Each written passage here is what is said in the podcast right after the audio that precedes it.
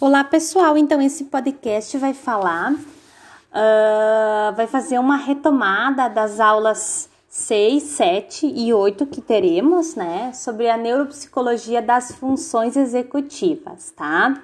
As funções executivas elas correspondem a um conjunto de habilidades de forma integrada que permitem ao indivíduo direcionar comportamentos, metas, avaliar a eficiência e adequação desses comportamentos.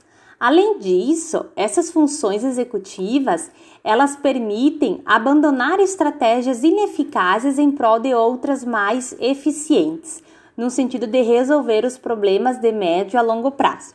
Então, as funções executivas, elas são responsáveis uh, por direcionar o nosso comportamento, avaliar a qualidade dele e poder redirecioná-lo, né? Uh, para a realização bem-sucedida de diversas tarefas cotidianas, o indivíduo deve identificar claramente o seu objetivo e traçar um plano de metas dentro de uma organização hierárquica que facilite a sua, com, né, a sua execução. Em seguida, deve executar os passos planejados, avaliando constantemente o sucesso de cada um deles corrigindo aqueles que não foram bem sucedidos e adotando estratégias quando necessárias. Uh, ao mesmo tempo que o sujeito deve manter o foco numa tarefa que está realizando, monitorar a sua atenção e temporalmente integrar os passos que já foram realizados, ele já deve prever os seguintes. Então, quem faz esse trabalho de prever, de monitorar a atenção e organizar o que a gente está fazendo são as funções executivas. Deverá, por exemplo, armazenar temporariamente em sua memória informações que serão usadas posteriormente para a realização das tarefas. E esse armazenamento, perdão, temporário deve ficar protegido de efeitos distratores né? Essa organização de procedimentos garante que tenhamos um bom desempenho em atividades do dia a dia, sobretudo aquelas mais complexas que necessitam de uma escolha de procedimentos, da hierarquização e de passos de administração das informações. Uh, as funções executivas, então, elas são uma espécie de guarda-chuva que ela vai abarcar diversos processos, né? Como a memória operacional, planejamento, solução de problemas, tomada de decisão, controle inibitório, fluência, flexibilidade cognitiva e categorização. Todas essas são funções executivas que são responsáveis para que tenhamos um bom desempenho no nosso dia a dia. Uh, diversos autores vão falar da importância, né, da hierarquização das funções executivas, né? Barclay vai falar que o controle inibitório é muito importante para que a gente possa atuar e se comportar de uma forma ineficaz, uh, eficaz, é, perdão. Uma vez que ele possibilita a regulação do nosso comportamento, né? Ele possibilita uma série de recursos uh, que fazem com que o nosso comportamento se redirecione, né? Controle da impulsividade, por exemplo. As funções executivas, elas uh, obtêm uh, quatro passos ou quatro pilares muito importantes, né? Para que elas funcionem de uma forma, para que o nosso comportamento funcione de uma forma eficaz uh, dentro de uma normalidade, por exemplo. Então ele vai colocar, né, que a memória operacional é um desses componentes e envolvem a manutenção das representações mentais, né? Então eu vou conseguir resolver um problema uma vez que eu consigo lembrar daquilo que eu já aprendi. Uh, então eu utilizo as representações mentais, o que eu já aprendi, posso também imaginar o futuro e me orientar no espaço. Então, quem faz isso é a memória operacional. A fala internalizada, ela é um outro componente das funções executivas que possibilitam com que elas uh, desenvolvem ou se operacionalizem de uma forma tranquila, né? Eficaz, efetiva no dia a dia. Então, a fala internalizada envolve um comportamento encoberto, enfim, de instrução de regras, de orientação, de um raciocínio moral e a reflexão sobre o comportamento em curso. Então, eu possibilito, né, nessa metáfora, né, um, uma fala internalizada como um pensamento, redirecionar o meu comportamento, pensar, refletir sobre algo que eu estou fazendo, o que eu estou buscando, né? Se não está dando certo, por exemplo, eu utilizo a fala internalizada para poder me orientar. A autorregulação, no sentido da gente poder se regular, controlar o nosso afeto, controlar a nossa raiva, por exemplo, quando a gente está no nosso meio social. Então, as funções executivas, elas têm esse componente também da autorregulação.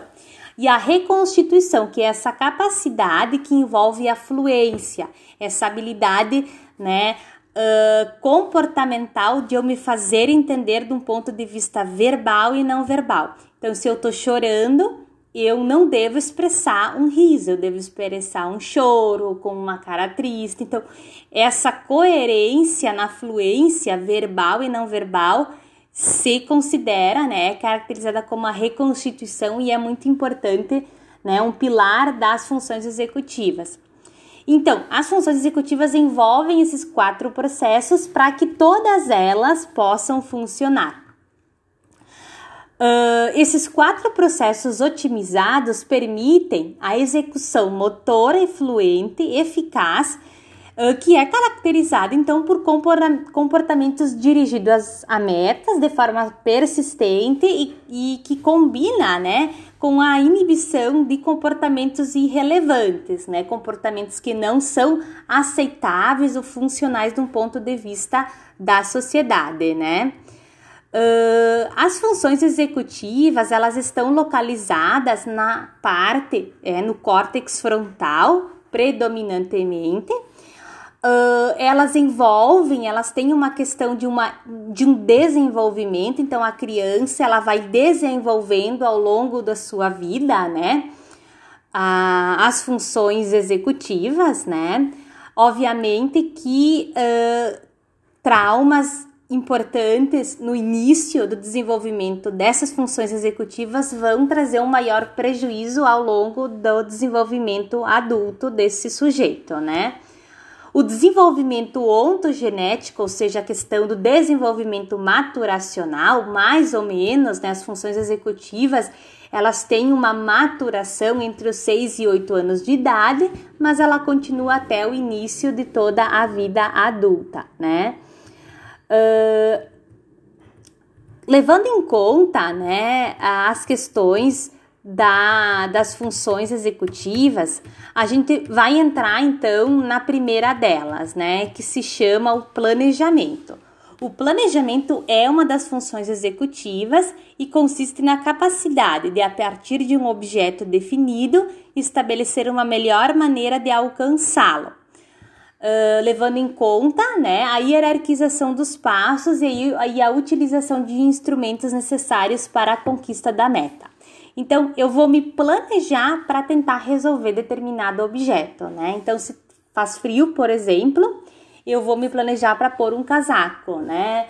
Uh, se daqui a pouco é, eu não estou sentindo frio, eu vou levar ele junto porque pode esfriar logo, eu vou ter o casaco. Então, é uma questão de planejamento. Uh, outra outra uh, função executiva é o controle inibitório, que consiste na capacidade de inibir respostas ou reações estímulos distratores que interrompam o curso eficaz de uma ação, uh, bem como é, interromper respostas que estejam em curso. Dificuldades ao, ao, a, relacionadas ao controle inibitório são associadas à impulsividade, né?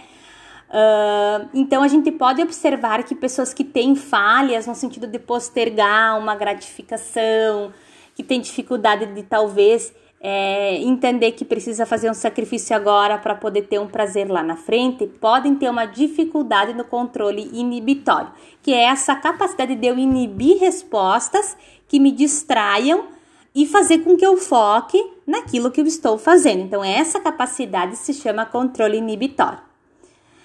Uh, a tomada de decisão também é uma função executiva e é um processo que envolve a escolha de uma ou várias alternativas em situações que incluam algum nível de incerteza ou risco.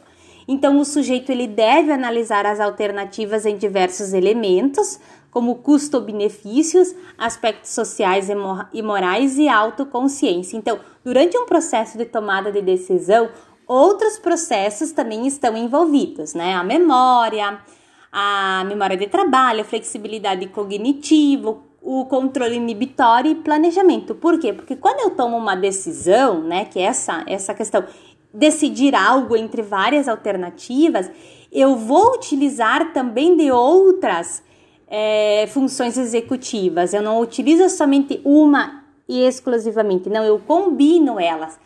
Algumas funções executivas vão é, estar num nível mais acima, numa hierarquia, que eu vou utilizar ela em primeiro plano.